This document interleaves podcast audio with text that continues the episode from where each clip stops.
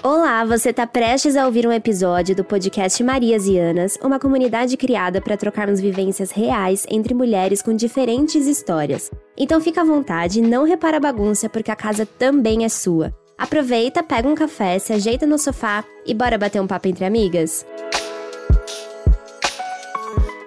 É categórico dizer que, se você é mãe, provavelmente já se sentiu culpada. Seja porque o seu parto não foi do jeito que você imaginou para o seu bebê, seja porque o seu leite não foi suficiente para alimentá-lo e você precisou apelar para a fórmula, ou então porque você precisou voltar para o mercado de trabalho. Seja como for, as dores e as delícias de ser mãe carregam consigo o sentimento da culpa por coisas que você talvez de fato nem consiga evitar. A pergunta que fica é: como você lida com essa culpa? Como lidar com o sentimento que pode minar sua autoestima e autoconfiança diante da responsabilidade de criar outro ser humano? Esse é um processo individual, sem manual de instruções e com muitos erros e acertos ao longo do processo. Para nossa personagem de hoje, a culpa não é o tipo de sentimento que ela curte carregar. Conversamos sobre educação positiva e maternidade com a Larissa Paiva Silva, que é mãe de Helena, de 5 anos, e da Eva, que em breve virá ao mundo.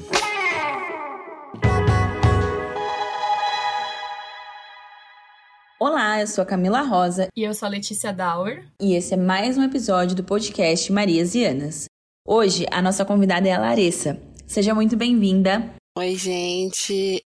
E Lari, só para quem não te conhece ainda, conhecer um pouquinho melhor, você podia se descrever um pouquinho pra gente? Toda vez que a gente começa o episódio, a gente pede pro entrevistado se descrever um pouco, assim, em poucas palavras. Então, como é que você se descreveria? Tá. Eu sou mãe. é, sou, acho que uma pessoa que busca sempre ter o máximo de bem ao seu redor e causar bons sentimentos ao redor. E principalmente eu busco ser uma pessoa que faz a diferença no mundo através da educação. Por isso que eu sou professora e por isso que eu sou mãe. Lari, você disse que é mãe e que a partir disso você quer fazer a diferença no mundo. Como foi a sua primeira gravidez assim tão jovem? Bom, foi um susto, um baque. Eu tinha 20 anos, na época que eu engravidei da minha primeira filha. Nem parece, mas já faz sete anos isso. É... E foi algo estarrecedor, assim, no momento, por ter sido numa situação extremamente fora da caixinha mesmo, assim, a gente extrapolou ali, eu era muito jovem, então foi um susto. Mas é, a gravidez em si, ser mãe, etc., sempre foi uma coisa que eu quis muito. Então, a minha absorção desse fato também foi muito tranquila, eu acho. Durante o período da minha gestação, mas é como se caísse o peso do mundo no seu ombro ali naquele momento. A gente perde completamente o chão, assim. Mas. Ah, olhando hoje em retrospecto e conseguindo colocar em perspectiva como espectadora, eu acho que foi até legal, assim, uma experiência de crescimento na marra muito legal.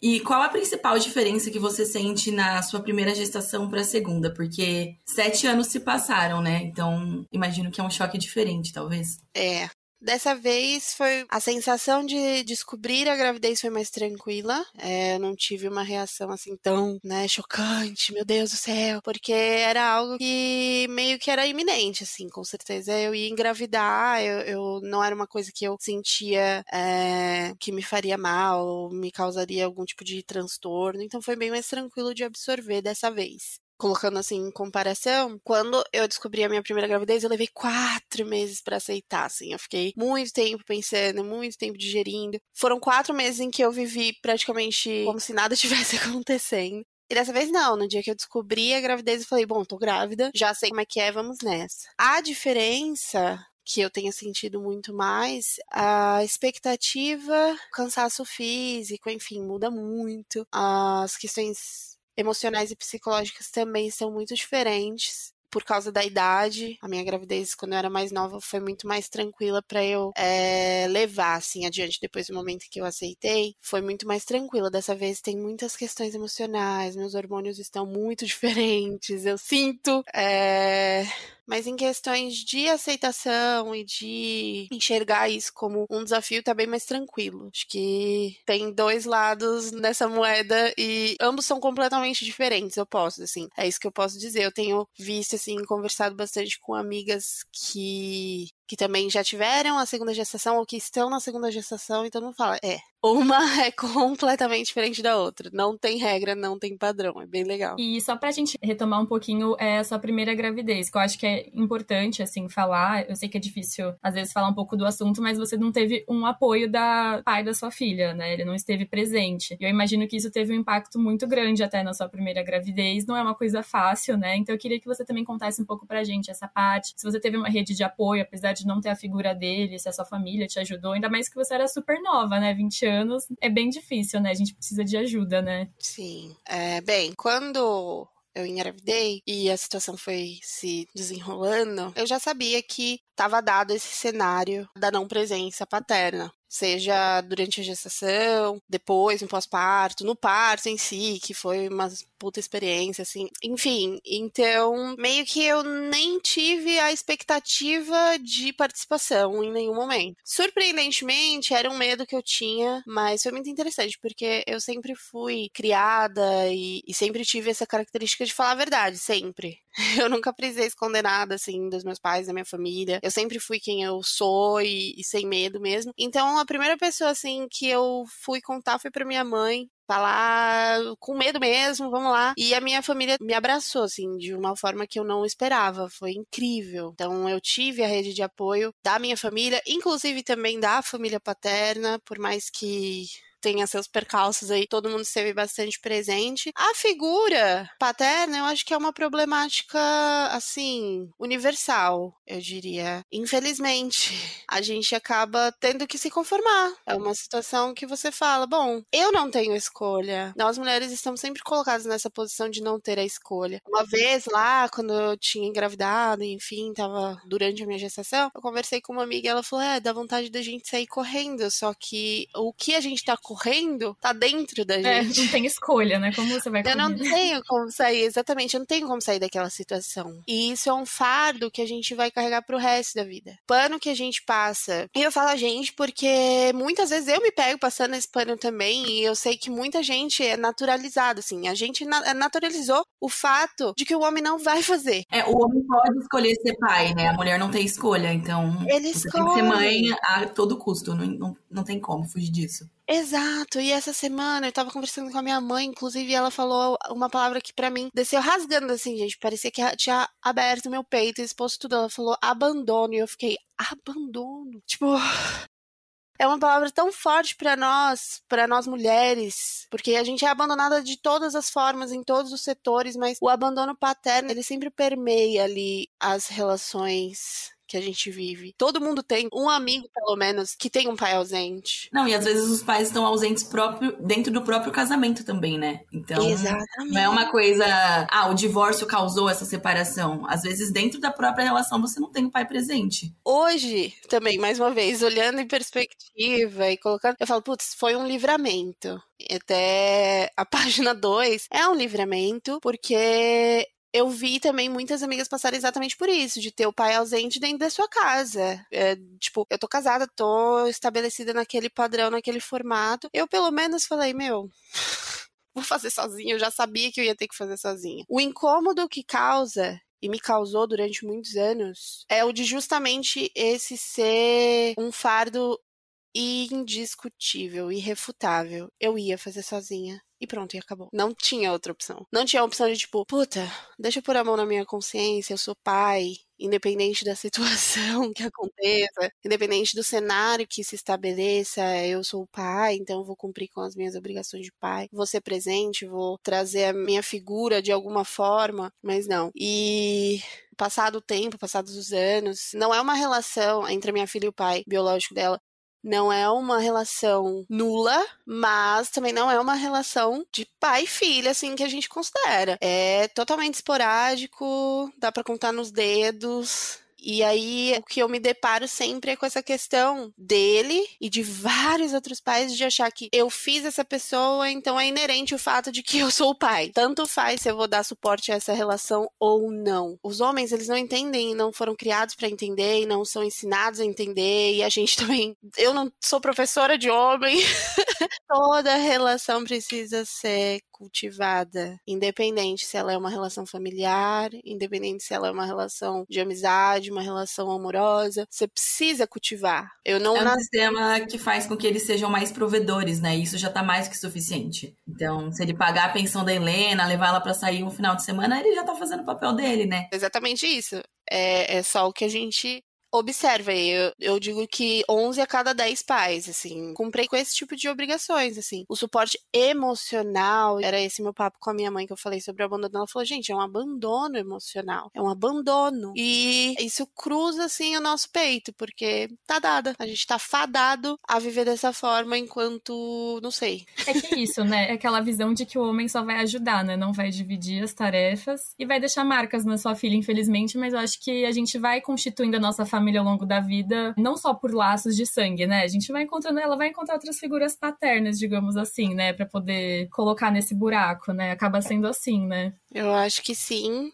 É, acho que é insubstituível, mas acredito, tenho muita fé que em algum determinado momento, assim, essa não vai ser a definição de quem ela é. Essa não vai ser a definição da história dela. Eu quero que isso seja só uma marca que, infelizmente, é isso. Infelizmente, não tem o que fazer. Tá dado, esse é o cenário dela. Ela nasceu aí, nesse lugar. A gente construiu nossa vida desse jeito. E esse trauma vai precisar ser cuidado e tratado e observado. Mas eu não quero que esse. Eu não quero e eu acredito que não vai acontecer disso ser o que define quem ela é. Trauma maior da vida dela. Espero que ela tenha outros.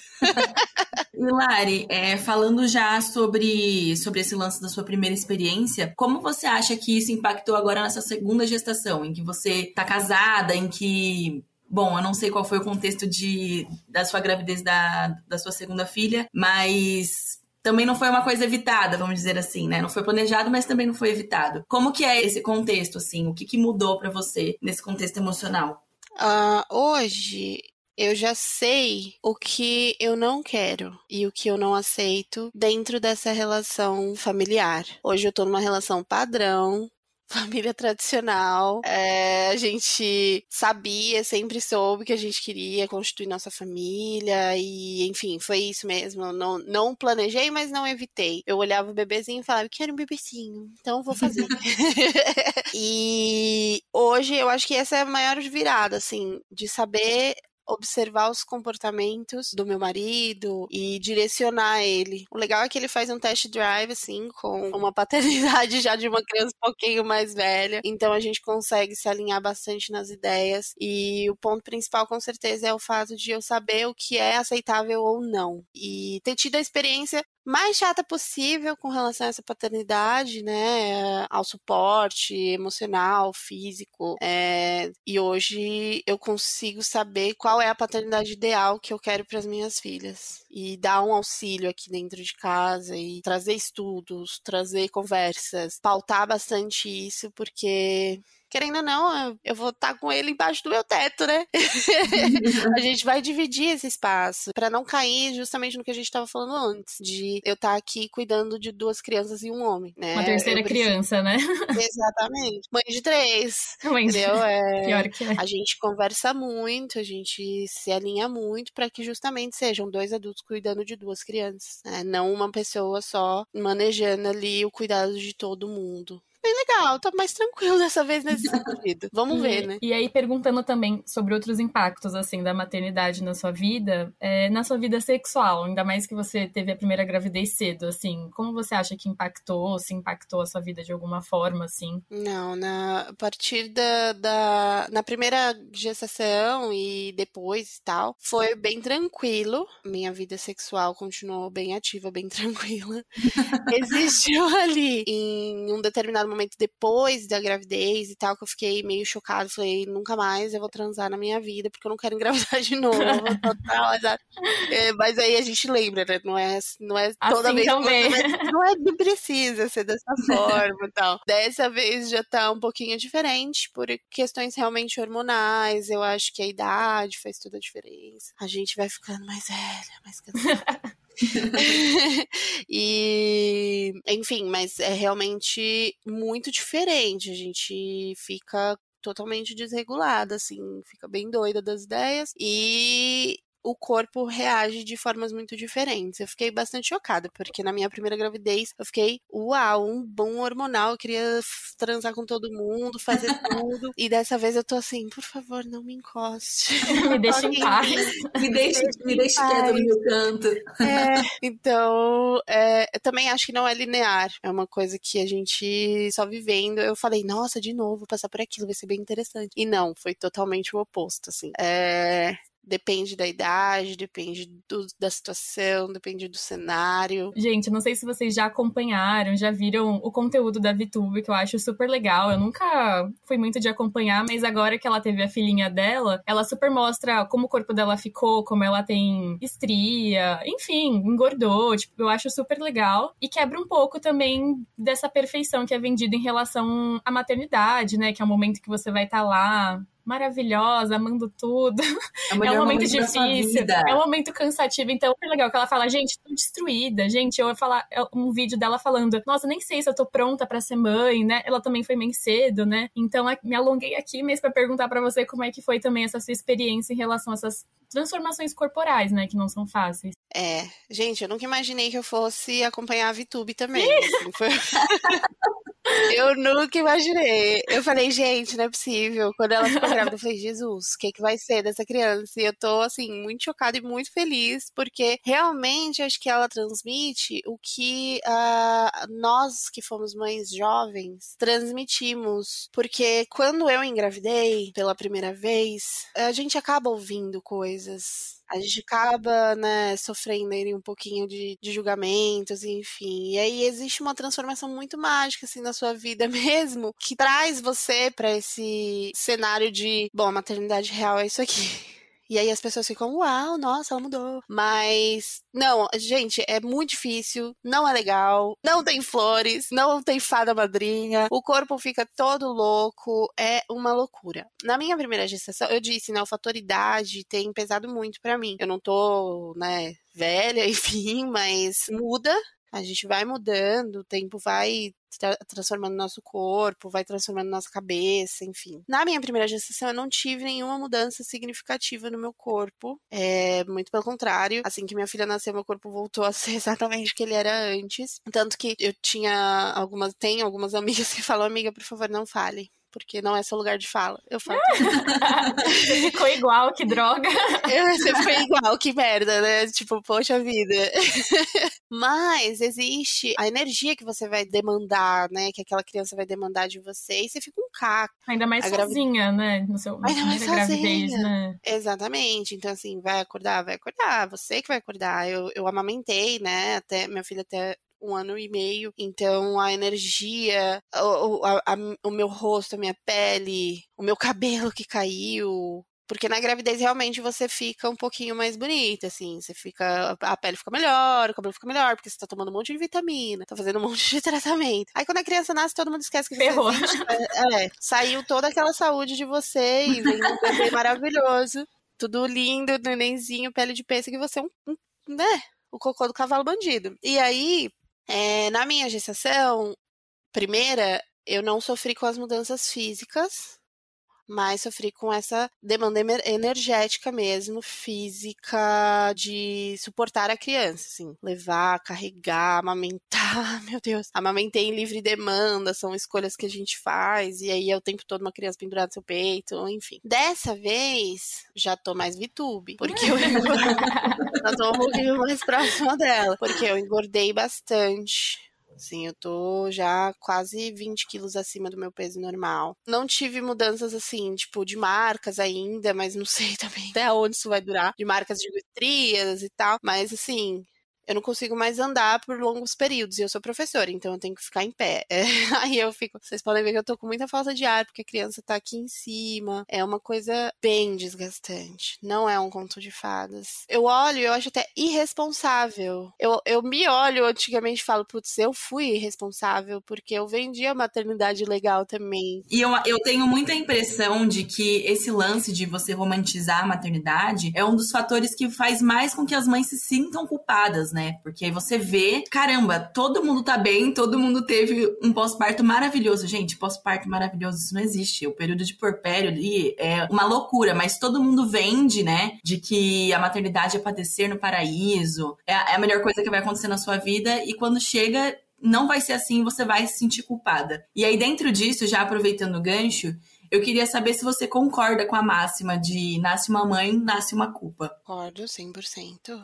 Absolutamente. Nasce a culpa junto com a criança. Você já, já olha e já fala: Meu Deus, aconteceu alguma coisa, a culpa é toda minha. A gente absorve todos os problemas do mundo todas as coisas que a gente antes não ligava e não estava sob nosso controle, a gente acha que tem que estar. Porque o bem-estar daquele ser humano tá todo nas suas mãos, né? Ele nasceu e foi uma frase que eu ouvi até, inclusive, bem machista, que é quem pariu Mateus que balance, né? Então, balançar é achar que você pode controlar o mundo, que você pode carregar essa criança nas costas e se ela teve um espirro, a culpa é toda sua. O externo não facilita, porque você vai ouvir a culpa é sua.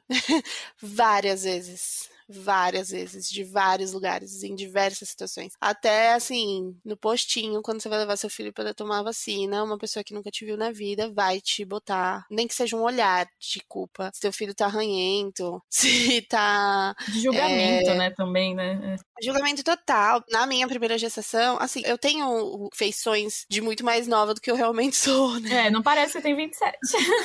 Não, exatamente. E quando, então, quando eu tinha 20, não parecia que eu tinha 20, 20 21, né? Quando a minha filha nasceu, eu já um neném 21. segurando outro neném, né?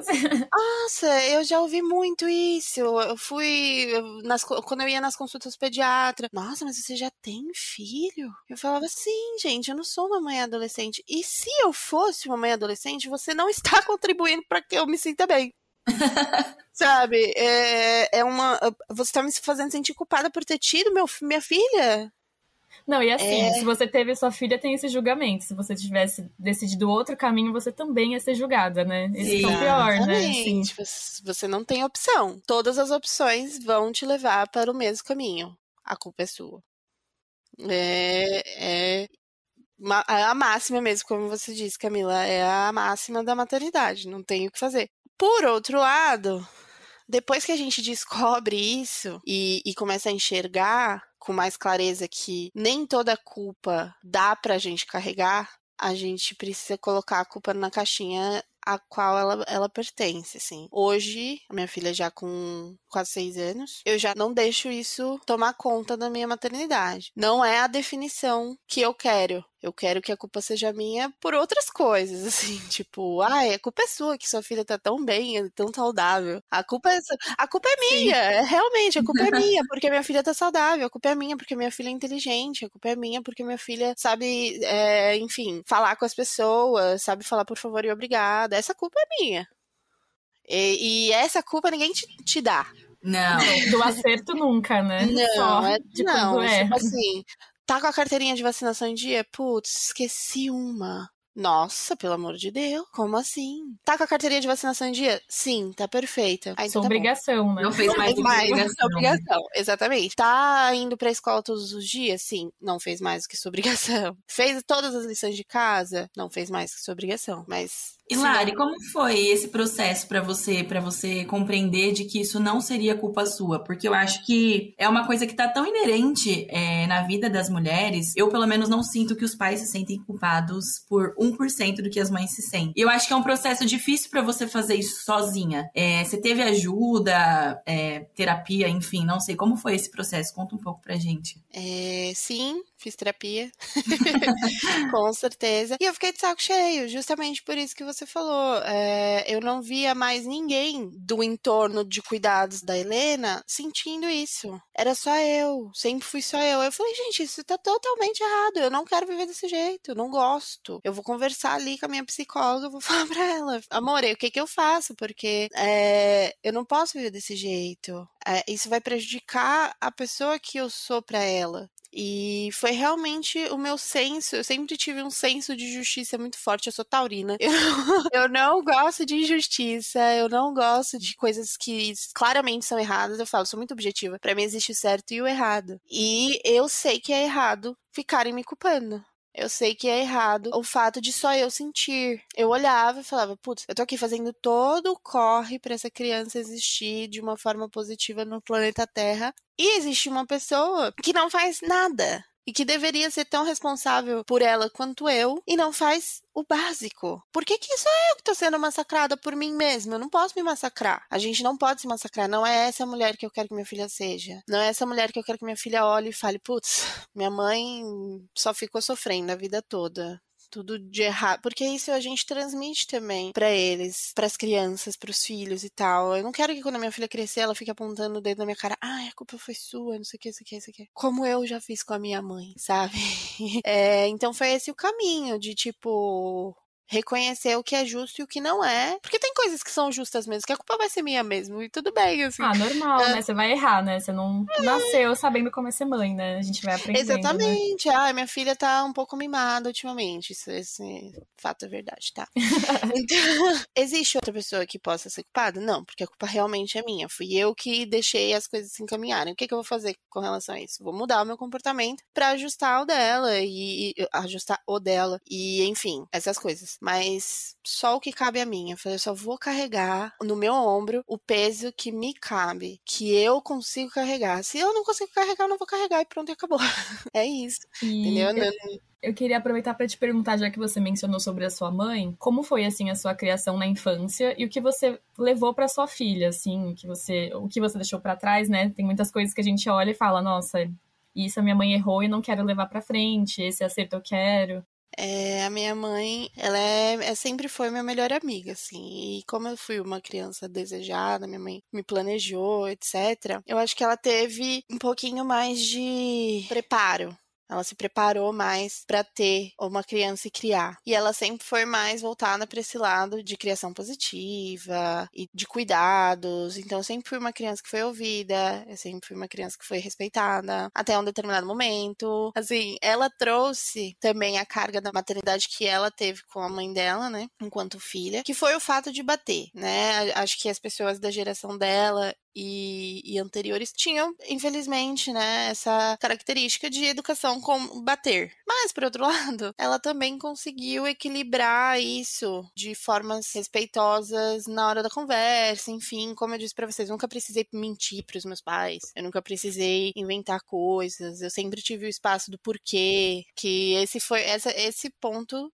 com a minha mãe e com o meu pai foi primordial e é o que eu mais trago para minha maternidade com a Helena e futuramente com a Eva, que é o do liberar o porquê. Questiona mesmo. Eu lembro muito claramente, assim, dos meus pais falando: você deve questionar tudo. Pode Não tem pergunta que seja besta, não existe questionamento que você faça que seja inválido. Pergunta mesmo, questiona mesmo. Então, isso é o, é o ponto principal que eu trago para a educação da Helena. Não tem pergunta que ela faça que eu não vou responder. Isso é tão valioso, né? Porque nossa geração, não sei, você acha que é uma, uma exceção, mas a maioria das crianças cresceu ouvindo, ah, porque sim é sim, eu sou seu pai, eu sou sua mãe, eu que mando aqui, é do jeito que eu quero e Exatamente. Dá muita então, é vontade é... às vezes. É muito valioso fazer isso, tipo, com uma criança, sabe?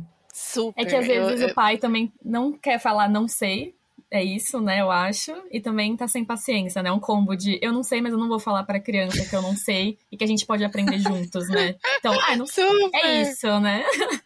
Super. A minha mãe uma vez me viu uh, é, fazendo isso de tipo, eu não sabia a resposta. Falei, filha, desculpa, a mamãe não sabe tudo, eu vou pesquisar. E depois eu volto com a resposta. Ah, mas é maravilhoso, é. Tipo, tá tudo Sim. bem, eu não tenho que saber tudo, né? Ninguém sabe tudo. Não. Aí o bebê falou, nossa, meu, que da hora, né? Qualquer pessoa, tipo, falaria, ai, meu, porque sim, sai, sai daqui. daqui.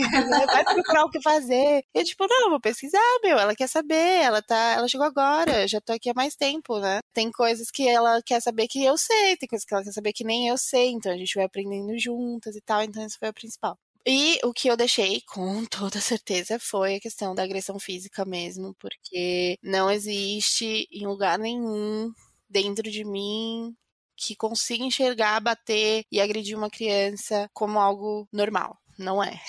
E como você acha que você conseguiu interromper esse ciclo, assim? Porque realmente, mesmo acho que na nossa geração, em quem é mais novo, todo mundo sempre acha que tá tudo bem, dá uma palmadinha, assim que as pessoas falam, né? Violência contra mulher, idoso, animal já não é mais aceitável, mas contra criança sempre apanhei tem isso. e não morri. É, né? Tipo, apanhei e não morri, exatamente. tá eu apanhei e bem. não morri, tá tudo bem, porque tem essa visão de que a criança é uma posse também, né? Tipo, ah, eu faço o que eu quiser, meu filho, você não tem que dar essa opinião, né? Então, eu acho que até dando de dica, assim, pra quem estiver ouvindo a gente, assim, como interromper mesmo esse ciclo, assim. Porque é difícil, né? Às vezes é bem o caso da sua mãe. Ah, ela foi agredida pela mãe, então eu vou repassar isso. É isso, tá tudo bem, né? Como interromper, assim, esse ciclo? Que dica você Eu acho que daria? a gente tá aqui nesse mundo, cada geração que entra é pra ser um pouquinho mais evoluída do que a anterior.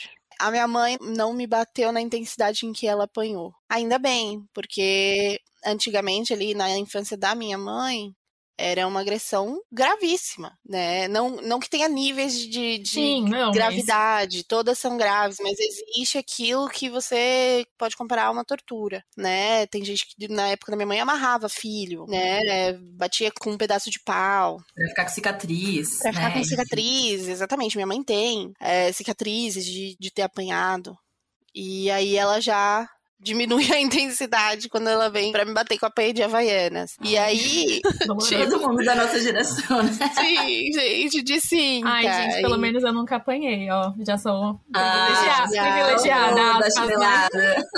Escapei. privilegiada, escapou ilesa da nossa geração. E eu me lembro, assim, eu tenho poucas memórias da minha infância, assim, muito nítidas, mas eu me lembro de que todas as vezes que eu apanhei eu sabia que era errado. Eu sentia que tava tudo errado, assim, eu, nu- eu nunca conseguia assimilar a questão da violência. Principalmente porque o discurso na minha casa sempre foi o, justamente o inverso disso. A gente nunca teve um ambiente violento. Por mais que meus pais não sejam casados, quando eles eram casados eu nunca presenciei nenhuma briga deles. Então eu acho que foi mais pelo meu ambiente mesmo, de eu ter sido criada num ambiente positivo que tinha esse desvio e ali em algum determinado momento teve esse desvio. E porque eu estudei, eu, eu, eu fui olhar. Acho que a dica que a gente tem que dar pra todo mundo que tá grávida, pra todo mundo que tem filho, pra todos os pais, homens, pelo amor de Deus, é que é estudo. A gente precisa estudar pra criar seres humanos. Não é só a gente pegar e. Ah, existe o instinto. Não existe.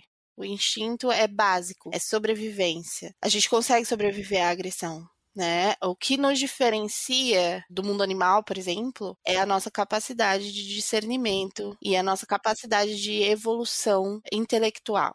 Então eu busquei realmente informações e juntou com a minha personalidade de não ter o ímpeto, nunca tive. Gente, eu apanhava na escola de todo mundo. Sofri muito bullying. Eu apanhava de todo mundo porque eu nunca soube revidar, nunca fui essa pessoa, nunca tive o ímpeto da violência dentro de mim. E eu olho uma pessoa que saiu dentro de mim, que eu amo mais que tudo no universo. Como que eu poderia encostar nela, tocar nela de uma forma que não amorosa? Sabe? Não faz sentido. Acho realmente é o que você falou todos os tipos de violência hoje, a gente já consegue falar com menos tabu e todo mundo já entende que tá errado, a maioria das pessoas, né?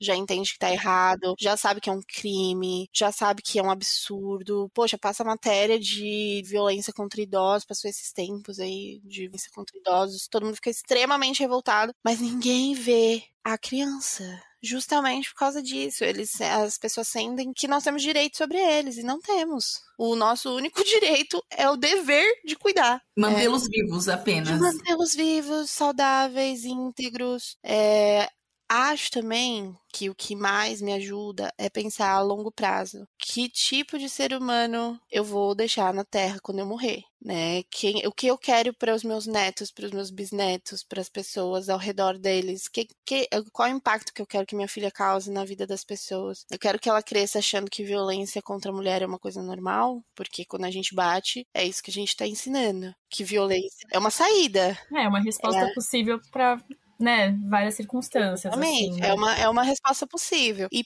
principalmente pelo fato dela ser menina. Principalmente pelo fato dela ser mulher. Eu não. Mulher. que a gente se chama assim. Ela me chama de mulher e eu chamo ela de mulher. Ai. Sério. Ela falou, "Ô, mulher, falou, "Ô, mulher. Mas principalmente pelo fato de sermos mulheres, a gente não pode ser acostumada com violência, a gente não pode achar que violência é um padrão aceitável em relações que deveriam ser de afeto, carinho, amor e acolhimento. Isso, o fato de eu ter apanhado, o fato da, de, das meninas da minha geração terem apanhado, é, ou não, faz toda a diferença nos nossos relacionamentos futuros também. Né? Então, eu fui uma criança e adolescente que apanhou. O tipo de relacionamentos que eu me envolvi, afetivos, amorosos, anteriormente, né, quando eu era mais nova, refletiam o, esse, esse, trauma que eu tinha, porque eu aceitei muita coisa que eu não deveria. Porque minha autoestima foi baseada em violência, né? mesmo que mínimas, mesmo que ali, mas o respeito ao meu corpo nunca foi os, uh, como chama? É, boundaries, gente, que horror, tô igual a Anitta. Limites.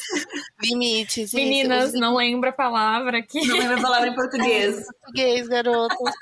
Muito bilíngue os limites exatamente de onde você pode encostar no meu corpo, de o meu corpo é meu e ninguém pode encostar se eu não der consentimento. Tudo isso, gente, é muito profunda essa questão da quebra do ciclo da violência mesmo. Eita, falei muito. Não, mas assim, até pela, até pela Helena ser uma menina, assim, acredito, não sei, né, que para você é mais desafiadora a educação dela do que se ela fosse um menino, pensando em todas essas questões. Você acha que ah. a diferença seria grande? Eu sei que é difícil mensurar. Colocar isso. É. Eu acho que não. Eu sempre soube o que eu queria que tivesse acontecido comigo. Sempre fui muito crítica. Eu, hoje eu olho e falo, nossa, fui muito crítica. Até extremamente crítica à educação que eu recebi, porque querendo ou não consegui me transformar em quem eu sou. Então eu sempre, mesmo antes de, de engravidar, coloquei a educação que eu tive como é, algo a ser questionado para quando eu tivesse uma filha. Eu sempre me preparei para ter uma filha menina. Eu também me preparo para esse momento. É, então. A gente... Se vier um menino, que decepção. É, eu vou ficar assim, põe no sistema, não sei o que fazer. Eu só me preparei pra, pra é que eu penso que, que, também, também, claro, é super desafiador, porque, tipo, ah, é alguém que vai nascer com todos os privilégios, a não ser que, enfim, seja LGBT, e aí você vai ficar, e aí? Eu vou ter que educar essa pessoa para ela não ser opressora. Também é muito exatamente. desafiador, né? Assim. Exatamente. Então, é exatamente isso que eu ia falar. Eu acho que, assim, um menino, para mim, o desafio seria maior justamente por não seguir o modus operandi no, geral, assim. Ah, vou criar. É um menino, aí então é mais fácil, não preciso fazer. Nossa, não. Você tem que fazer o dobro. É mais vigilante ainda, né? Nossa, Nossa gente, que acho que quebrando o tabu o tempo todo, né? Eu ia, eu ia oprimir meu filho, assim, toda hora. Ô, o que você tá fazendo? Nossa. Ei, querido, hora da louça. Ah, gente, é, sim. a louça está na pia. Hilari, fala, Falando da, desse lance da educação positiva, né? Você contou um pouco desse seu processo, é, do que te motivou a estudar isso, mas eu imagino que há seis, sete anos atrás, que foi quando você engravidou, é, apesar da gente já ter internet, ainda não era esse boom que a gente tem hoje, né? O TikTok, o Instagram tem muitos perfis de mães que compartilham a rotina com seus filhos e tudo mais. Uma rotina de educação positiva, então acho que é muito mais fácil você ter acesso a, a esses conteúdos. É, antes eu imagino que tenha sido mesmo um garimpo para você encontrar tudo isso, né? Onde encontrar, o que ler. E eu queria saber o que, que te ajudou, né? É, é, se foi de fato a internet, se você encontrou livros, né, sobre isso, porque hoje em dia, até na TV mesmo, na TV aberta, você vai ver é, reportagem e tudo mais, é um assunto muito novo esse lance da educação positiva. As pessoas ainda não estão muito habituados, né? Como que foi isso para você? A, a, encontrar esses, esses conteúdos, né? Uhum. É, eu busquei organicamente, eu acho, ali no, no, na internet, no Instagram, foi vindo até mim através das pesquisas que eu comecei a fazer por causa do meu parto. Que um assunto liga ao outro, que liga ao outro, que liga ao outro, né? A gente vai trilhando esse caminho. Como eu escolhi por um parto natural, humanizado, é, sem intervenções, etc eu busquei, eu busquei essa informação durante a minha gestação. E aí, esse assunto levou a é, introdução alimentar, que é um. Gente, isso daí é importantíssimo. Aí, é importantíssimo, mas tá bom. E aí, da introdução alimentar, eu consegui encontrando perfis no Instagram, porque não, não tinha TikTok, né? Eu não sei Eu acho que, Eu eu acho só- que não. tá meio cedo. Eu só cheguei no TikTok ano passado, gente. Então, assim, não sei há quanto tempo ele tá aí. Nem foi ano passado, foi esse ano. Então, foi no Instagram mesmo. Que através da introdução alimentar, que existe uma técnica chamada BLW, que também é uma técnica de, de introdução alimentar respeitosa com a criança, esse assunto se interligou com a educação positiva, com a comunicação não violenta, com a é, bom, enfim, esses, esses assuntinhos, assim, de, de educação positiva, de criação responsável. Criação responsável era o que eu tava buscando.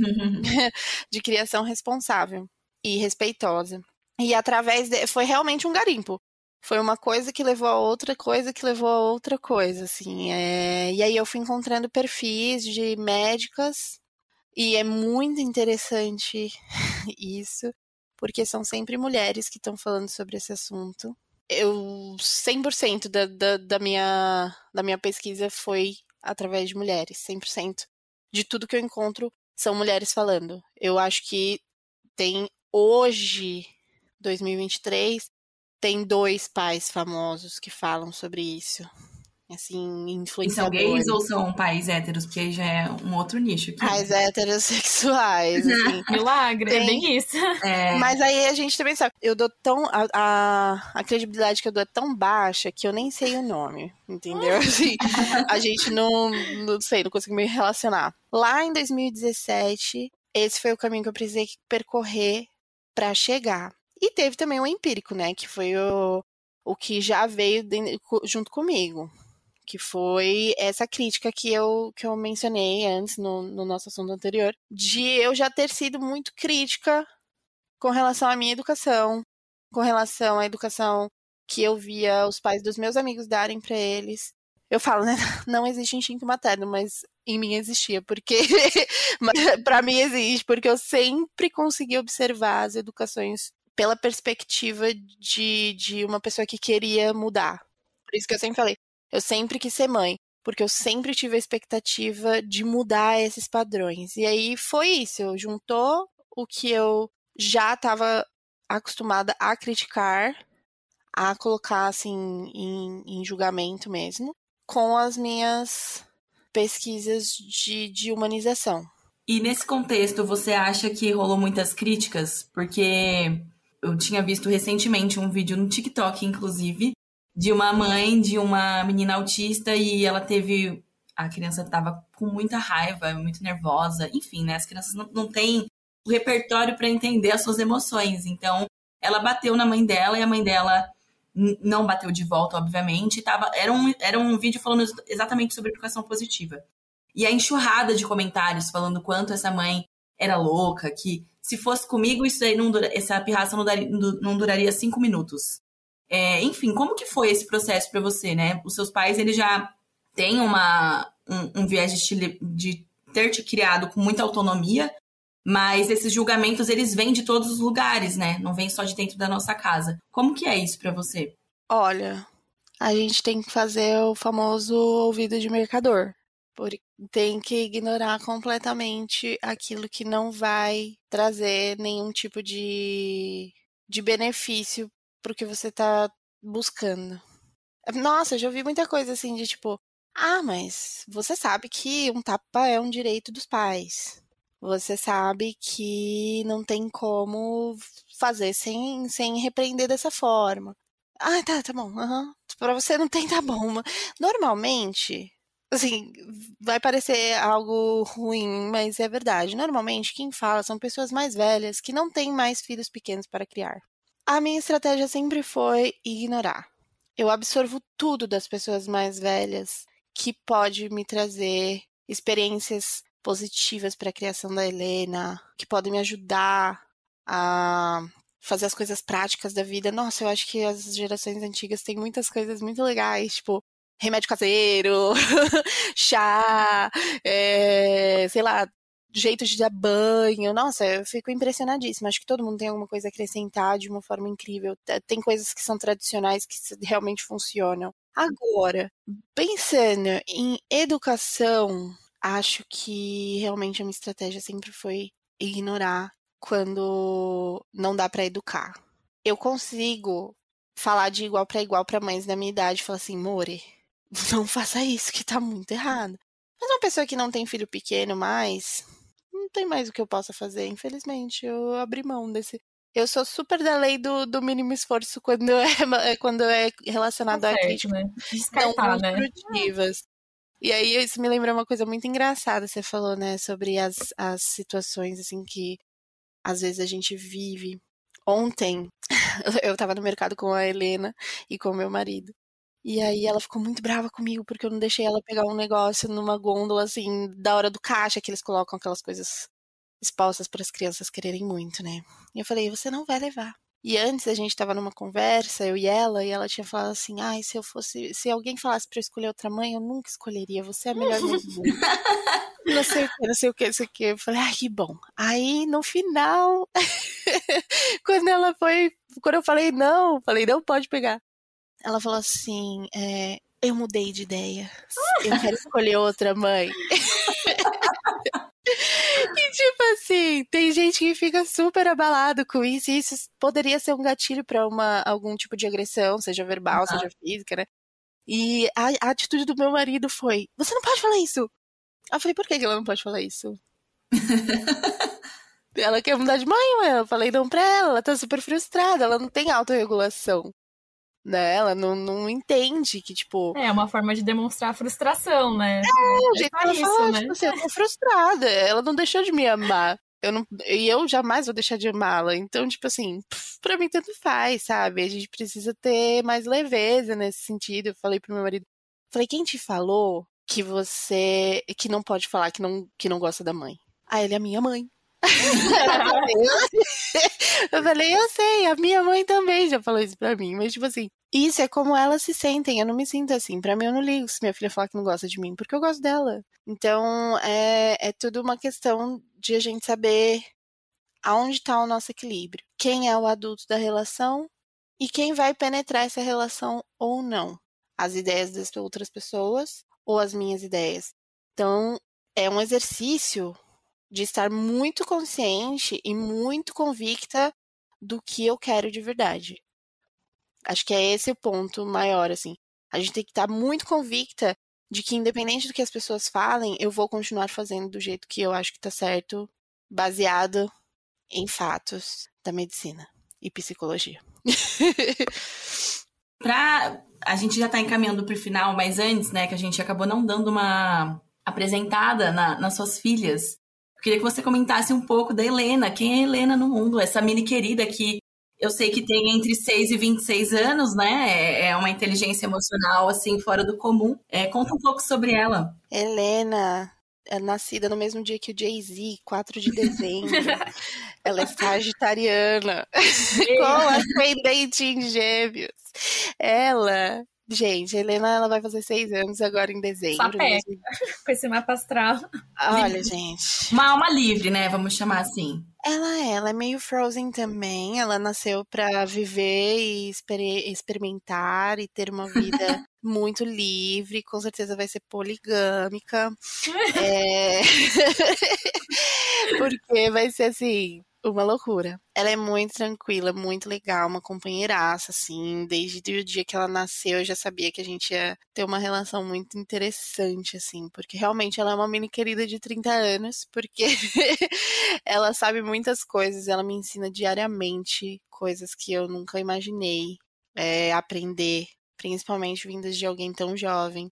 E ela é amor purinho, assim, ó, do começo da cabeça aos pés. É uma pessoa que sabe amar, que sabe respeitar, que, que sabe se impor. É uma mulher que a gente olha e fala, gente, eu quero preservar cada traço dessa garota do jeito que ela é, porque ela nunca vai aceitar que façam com ela coisas que já fizeram comigo e com amigas e com todas as outras mulheres que eu vejo da minha idade, assim. Ai, gente, ela é sensacional. Ai, que lindo isso. ela é tudo de bom. E a Eva, você acha que já dá pra ter uma noção de quem vai ser Eva? Ah, vai ser assim, Já sabe o leonina, né? signo da Eva? Ah, Leonina. Ah, Leonina, é tudo que eu posso dizer.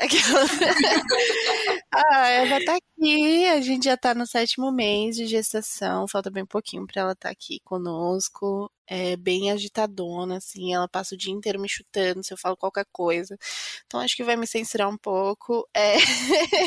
vai seguir aí mais ou menos a mesma linha da irmã, com certeza. Ah, de... duas signos de fogo, né, em casa. Dois então... signos de fogo, exatamente. Dois signos de fogo, a mãe e o pai terra, porque nós dois somos taurinos, então Vamos ah, o equilíbrio perfeito, né? Vamos ver como vai ser. É, pelo menos não tem ninguém de ar pra Nossa, virar sim, um incêndio, Dar né? um gás. Exatamente. Ai. E aí, Lari, só pra gente então finalizar aqui a última pergunta, seria mais assim, em tom de dica, para você falar pra gente quais passos que a gente precisa dar para que a maternidade seja uma coisa menos romantizada, assim. E também fazer com que. Não fazer, né? Mas que o homem possa dividir mais também essa tarefa, né? Que é um segundo trabalho, querendo ou não, né? Ter um filho é mais um trabalho aí. 24 horas por dia. É ótimo.